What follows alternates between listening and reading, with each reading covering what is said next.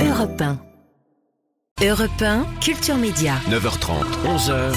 Thomas Hill. Bonjour à tous et bienvenue dans Culture Média. Et qu'est-ce qu'on est heureux ce matin parce que toute l'équipe est réunie. Bonjour Jean-Luc Lemoine, Julien Pichenet et Anissa Dadi. Bonjour Thomas. Alors c'est comment les vacances Anissa? C'est c'est un système de repos, c'est ça? Oui, alors Ouais. c'est très bien. Euh, surtout, on se couche à l'heure où on se lève d'habitude. Ah oui, Ah, c'est pas ça- mal ça. Et ça, ça, c'est un très gros changement pour vous, hein. comme concept. Bon, c'était sympa ces petites vacances. Oui, mais vous m'avez manqué. Ah, Je vous ai écrit souvent d'ailleurs. Ce qui m'étonne surtout, c'est que vous nous avez écoutés. Et je vous ai Alors écouté. ça, ça m'épate moi. Mais On s'est dit qu'elle avait quand même des vacances un peu pourries. Ouais, franchement. Non, c'est pas vrai. J'ai joué au 3 ou rien, tout Ah ça. ouais, Je me suis éclatée. Incroyable. Bon, et peut-être que vous avez eu le temps du coup de regarder euh, des feuilletons à la télé, parce que alors sur TF1, il y en a maintenant trois chaque jour. Ici tout commence, demain nous appartient, et plus belle la vie, encore plus belle. Ouais, parce que euh, pour les feuilletons, ils savent pas faire des titres courts, hein, ils font des phrases. et il se trouve que ces trois feuilletons sont produits par la même société de production Newen, et nous sommes avec la directrice générale adjointe des feuilletons et séries longues, Stéphanie Brémond. Bonjour. Bonjour Thomas. Merci d'être avec nous ce matin. Vous nous expliquerez euh, le bousin que c'est de fabriquer euh, trois épisodes par jour. Ça doit être sacrément costaud. Et puis dans la deuxième partie, on sera avec euh, l'arabin Delphine Orviller qui nous présentera son dernier livre percutant Comment ça va pas Conversation après le 7 octobre. Merci d'être avec nous sur Europe 1. On est ensemble jusqu'à 11h. 9h30, 11h. Europe 1, Culture Média. Thomas Hill. Et comme chaque jour, on démarre cette émission avec la session de rattrapage de Jean-Luc Lemoine. Et alors Jean-Luc, euh, comme je l'ai dit, nous recevons ce matin Stéphanie Brémont, directrice générale adjointe des feuilletons et séries longues chez Newen Studio. Feuilleton et séries longues, j'ai l'impression qu'on parle de maladie, comme le Covid long. J'es- J'espère que ça se soigne. Brémond. Et, et- et ça tombe bien que vous soyez là, Stéphanie, parce que je, je vois pas comment on fait pour s'y retrouver avec toutes ces intrigues. Alors, comme j'ai la patronne, un terreau flash éclair, je vous donne un nom de personnage, vous me donnez la série dont vous vous occupez. Oh. Jean-Paul Boer, Oh, plus belle la vie, encore plus belle. Clotilde Armand, Euh, ici, tout commence. Olivia Grégoire. Ah, Olivia Grégoire Ouais. Ah non, elle, est, elle est ministre du gouvernement. Oui, Ah oui, exactement. C'est la ministre du Tourisme et de la Consommation. On ne peut pas la piéger, c'est la meilleure. Ouais, elle est forte. Bravo, Ah, bravo, bien bravo, joué, vous n'êtes pas tombé dans le piège. Euh, Et alors Vous pas. Vous pas si facilement. Non, je, je dis respect. je crois que vous avez regardé pour nous, euh, sinon, euh, Danse avec les stars, ça? Exactement, Thomas. Alors, on va pas se mentir. La question qui revient tous les ans pour euh, Danse avec les stars, c'est qui sont les stars invitées Mm. Avec toujours cette angoisse, est-ce que les invités vont être plus connus que les danseurs? On revient avec un casting. Mais un casting, vous allez en prendre plein les mirettes. James Denton est avec nous. James, prêt à danser? Ready for the cha-cha hein Ouais, oui, in the starting block for the vals. Vous vous souvenez de James Denton Bien Il jouait dans Desperate Oh. Housewives et ensuite Plombier. dans dans d'autres trucs, j'imagine. Mais je les ai pas là. Là, il nous parle de Candice Pascal, sa danseuse. Je répète partout, même dans mon appartement. Elle va finir par me transformer en Patrick Swayze. On essaye. Je sais pas si c'est une bonne idée parce qu'il est un peu mort, Patrick Swayze. Ah. Alors, faut faire attention. Cette année, il y a du beau monde. Il y a Cœur de Pirate, Black M, Inès Reg, Natacha Saint-Pierre et Miquelon et notre copine Caroline Margeridon qui a Ouais. fait une entrée très remarquée dans le programme. Elle nous avait dit qu'elle avait bossé comme une dingue et ça a payé. Ah. Écoutez ses enfants qui étaient venus en plateau après sa prestation, puis Chris Marquez. Vous êtes fiers de maman tous les deux? Incroyable, vraiment. euh, Et comme quoi le travail paye, vraiment c'est incroyable, vraiment. Caroline, t'as un look d'enfer, tu ressembles à une danseuse. Pour moi, ce soir, c'est un 3. Chris Marquez, qu'on appelle dans le métier le climatiseur. Il y a aussi Christina Cordula. Alors, euh, qui dit Christina Cordula dit tapage nocturne, tapage diurne, bref, niveau sonore élevé. Comme quand son danseur Jordan Mouillerac vient la chercher en voiture.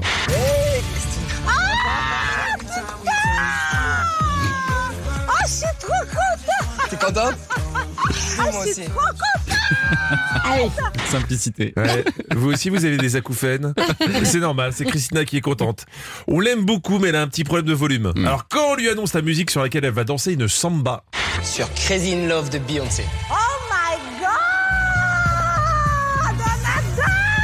En ce moment, avec le nouveau forfait Audica à partir de 19 euros par mois, même Beyoncé a sursauté. Pourtant, elle est à Los Angeles.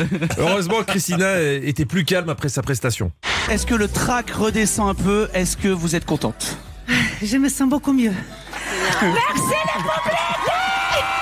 Ah oui, d'accord. Elle Ne lui posez plus de questions, on a les oreilles qui saignent. Alors Danse avec les stars, ça reste un concours de danse très accessible aux néophytes. Il y avait des super pas dedans. Il y a ce qu'on appelle nous les sliding doors, qu'il ait réussi à faire un shadow roll, de faire toute une combinaison de run en shadow. Il nous a proposé des swivels. C'est c'est pas, tu sais qui. Comme ça. Bien sûr. Moi je suis Ouais, d'accord. ouais, ouais. Non, moi j'ai bien aimé les, les swivels et les sliding doors et Ah, les ouais. Brian in the Kitchen aussi. Heureusement que Fovoto était plus clair. Au lieu de te dire, ok, je dois faire une batucada, comment Black M, toi, tu vas rendre cool une batucada Parce que c'est pas en 5 jours qu'on apprend une batucada, tu vois. Moi perso, pour rendre cool une batucada, je mets un peu de piment d'Espelette et je fais pas trop cuire. Je ne capte rien. Il y a que Jean-Marc Généreux que j'arrive à suivre. Donc les hanches, ça, ça marchait. Mais c'est les extrémités qui font euh, un peu astiquer. Voilà. Astiquer les extrémités, je vois de quoi il parle. Enfin, je crois. On a l'image, ouais. Tho- Thomas, vous avez une idée Oui, oui, oui, je vois, je vois, je vois. Jean-Marc il nous a mis des j'achète plein la tête lors des premières éditions. Et ben, il s'est trouvé un nouveau gimmick, mais c'est pour les notes. Alpha et Elsa, c'est oh là là Chihuahua et ça va être un 5. Christina, moi je dis oh là là Chihuahua, c'est un 6. Voilà, juste pour un 5 ou un 6. Donc, c'est une expression qui peut s'utiliser dans la vie courante assez Ouais. facilement. C'est neutre. Exemple. Ma rubrique est finie. Je vous dis oulala, chihuahua. À demain. J'achète. C'est bien, ça. Merci Jean-Luc Lemoyne, on vous retrouve demain et puis euh, d'ici là en replay sur europe1.fr. Europe 1. Ouh là là, Chihuahua, vous écoutez Culture Média sur Europe 1 jusqu'à 11h avec vous Thomas et avec votre invité ce matin. Ouais, je reçois ce matin euh, Stéphanie Brémond, donc euh, vous êtes la directrice générale adjointe en charge des feuilletons séries longues pour la société de production euh, Newen, qui fait désormais partie euh, du groupe TF1 depuis quelques années maintenant, et vous êtes donc la seule société à produire trois feuilletons quotidiens avec Ici tout commence, Demain nous appartient et Plus belle la vie encore plus belle.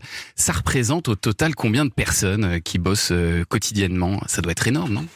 Euh, en fait, si vous voulez, quand vous travaillez sur un, un- un feuilleton, on peut considérer que c'est une PME de entre 200 et 250 personnes chaque jour. Ouais.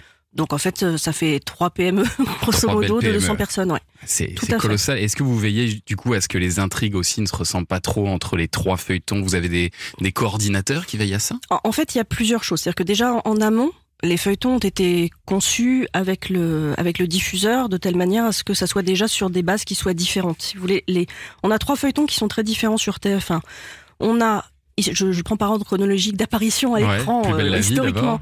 Ah non, alors là- je vais ah, prendre. euh, en fait, on a historiquement. Donc en fait, on a Demain nous appartient. Ouais. Demain nous appartient, c'est euh, sont des familles. hein, C'est jusqu'où est-on prêt à aller pour sa famille Et en fait, c'est des gens qui se connaissent, sont des familles. euh, chaque membre peut, peut en connaître d'autres, mais en fait souvent via euh, des arènes professionnelles.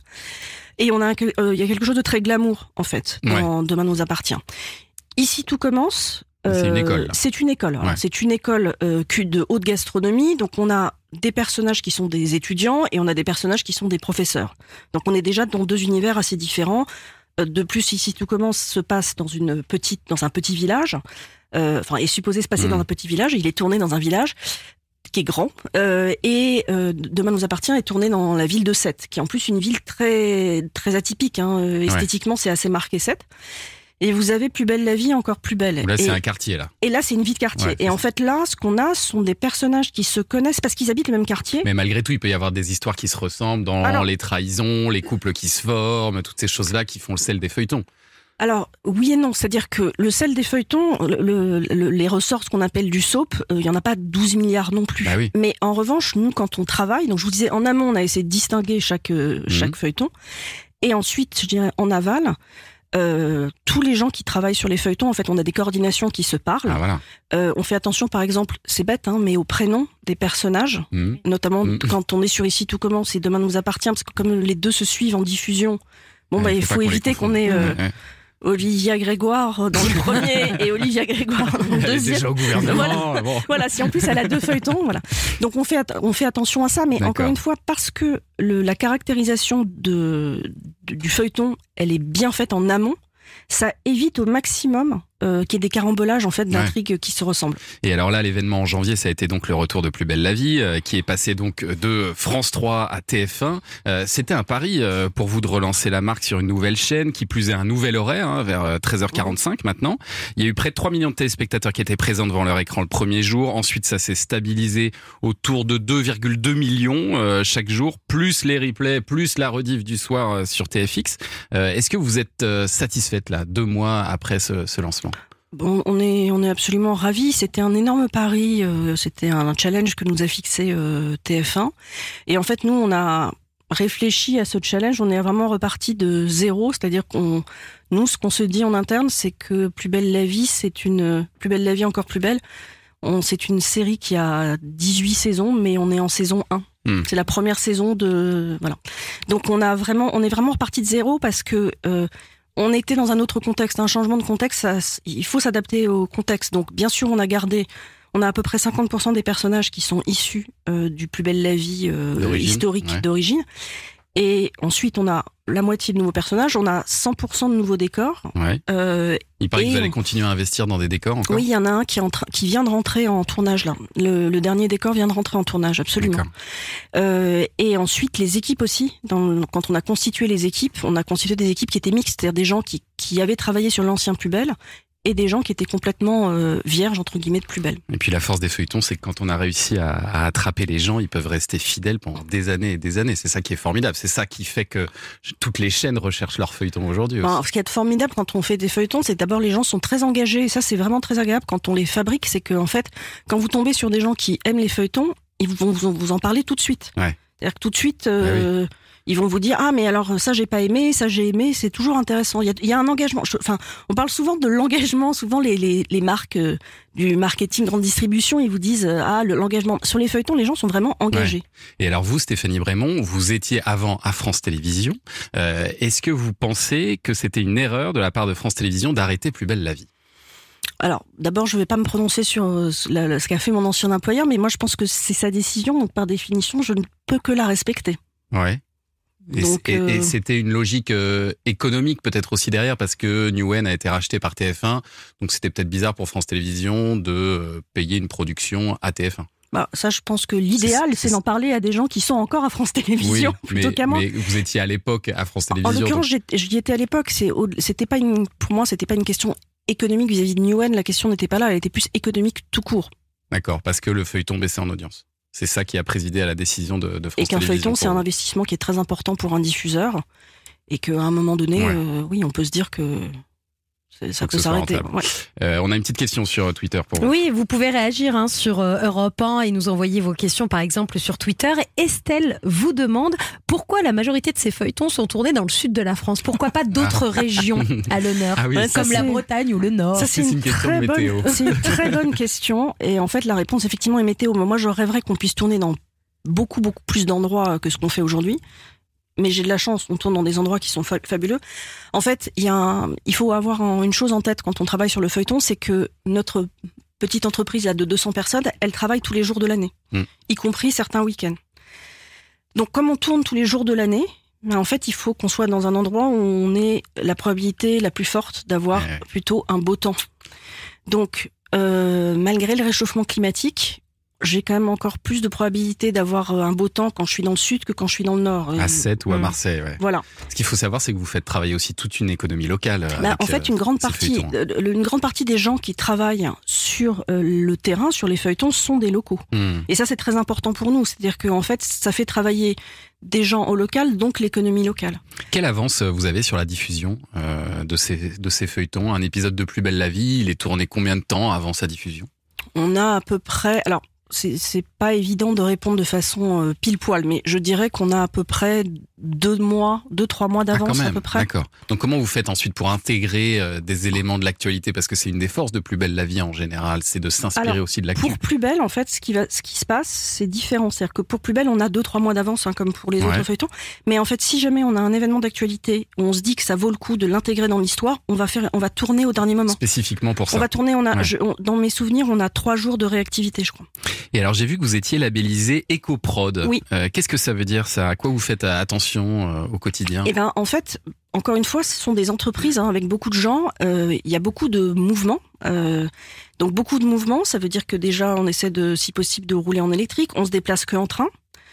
Euh, L'avion, c'est vraiment exceptionnel. Ensuite, sur place, sur les plateaux, euh, ben la cantine c'est important. hein. En fait, on fait travailler des gens, donc ce sont des humains comme moi. Donc Mhm. en fait, tout le monde se nourrit.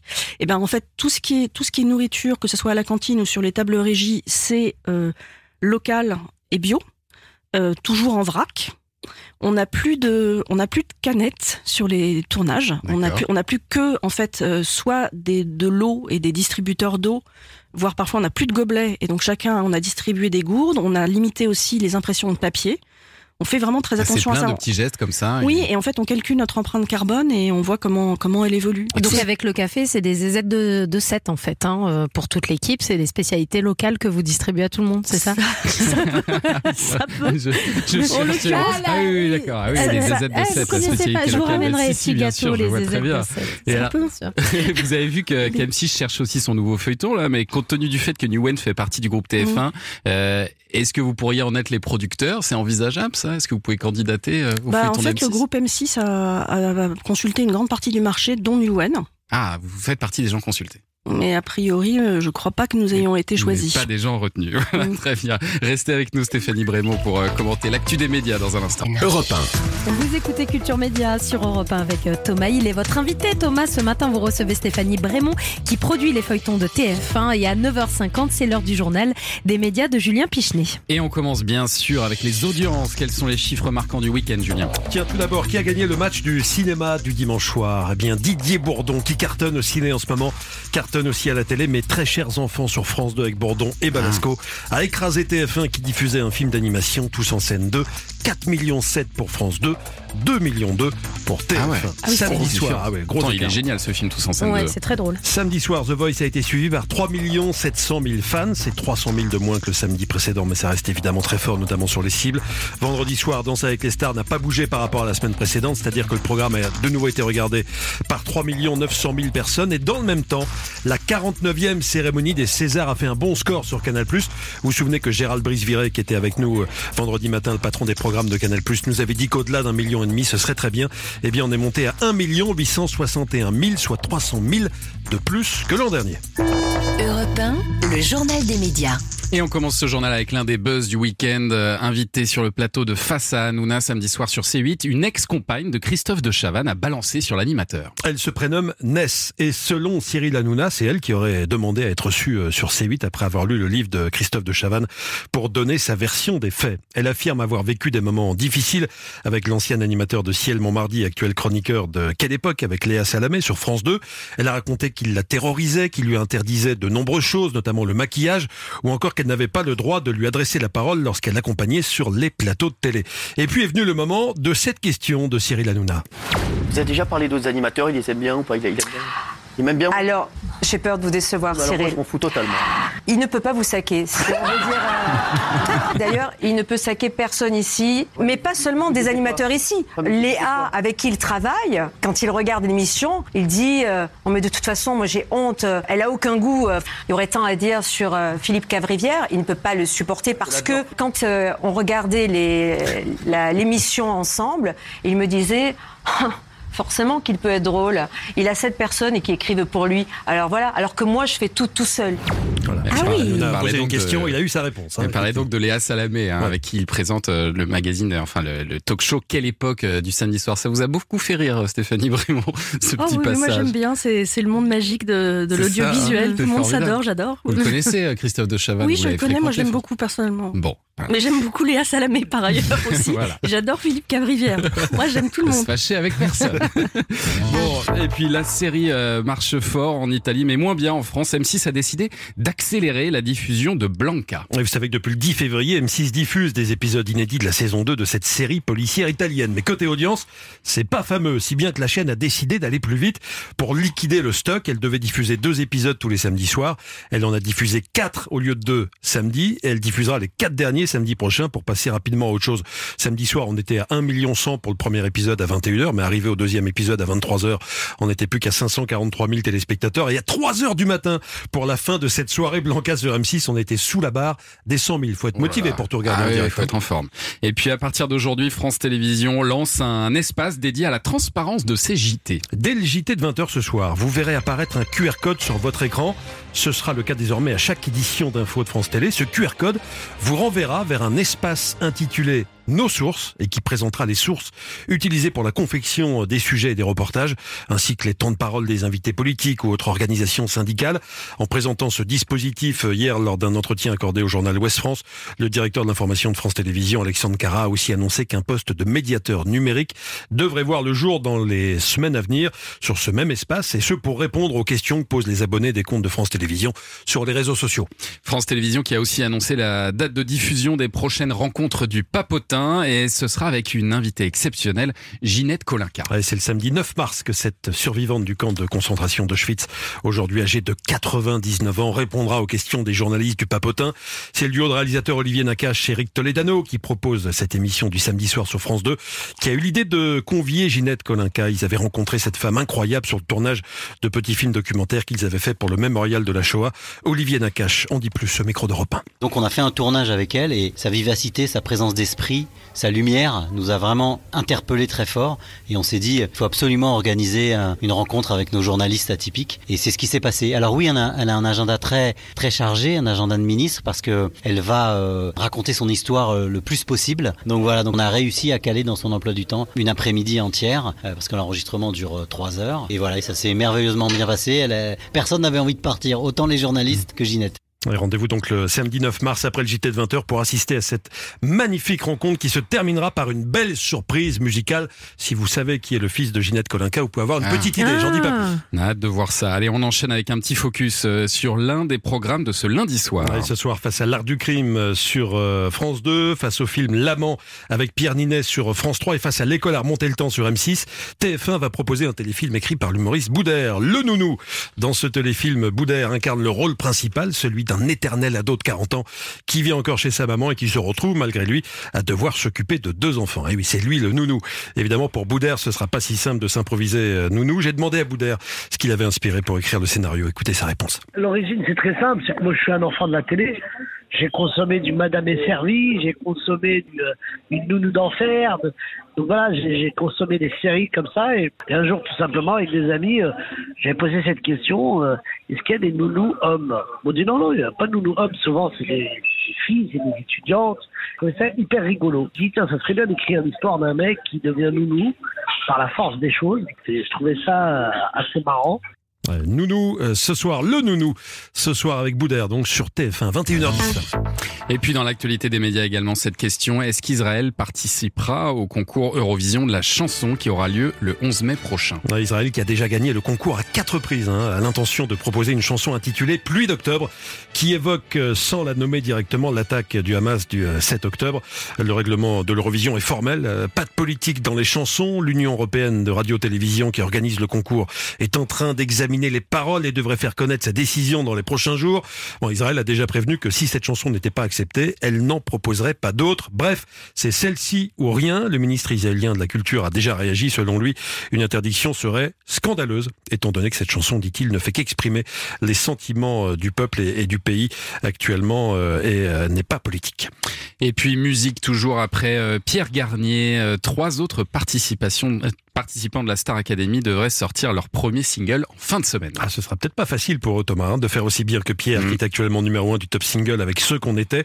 Surtout qu'il pourrait se faire un petit peu d'ombre. Julien, finaliste du concours, et Elena et Axel, les deux demi-finalistes, vont en effet tous sortir leur single le même jour. À Aïe, savoir, aïe, aïe. ce vendredi, 1er mars. Il y aura peut-être un bouchon sur les, Il y avoir de la sur les concurrence, plateformes. ouais. Ça va à une vitesse de dingue maintenant, euh, ça va de plus en plus vite. Hein, Ah bah, moins d'un de mois, Star euh, bon, quelques jours pour Pierre et, et, fou. et trois semaines qu'on pour les autres. était, nanana, on Merde, adore ce qu'on était. était, on Merci. adore Je voulais cette pas vous faire chanson. chanter, hein, c'était pas Pierre hein. Garnier, on l'adore.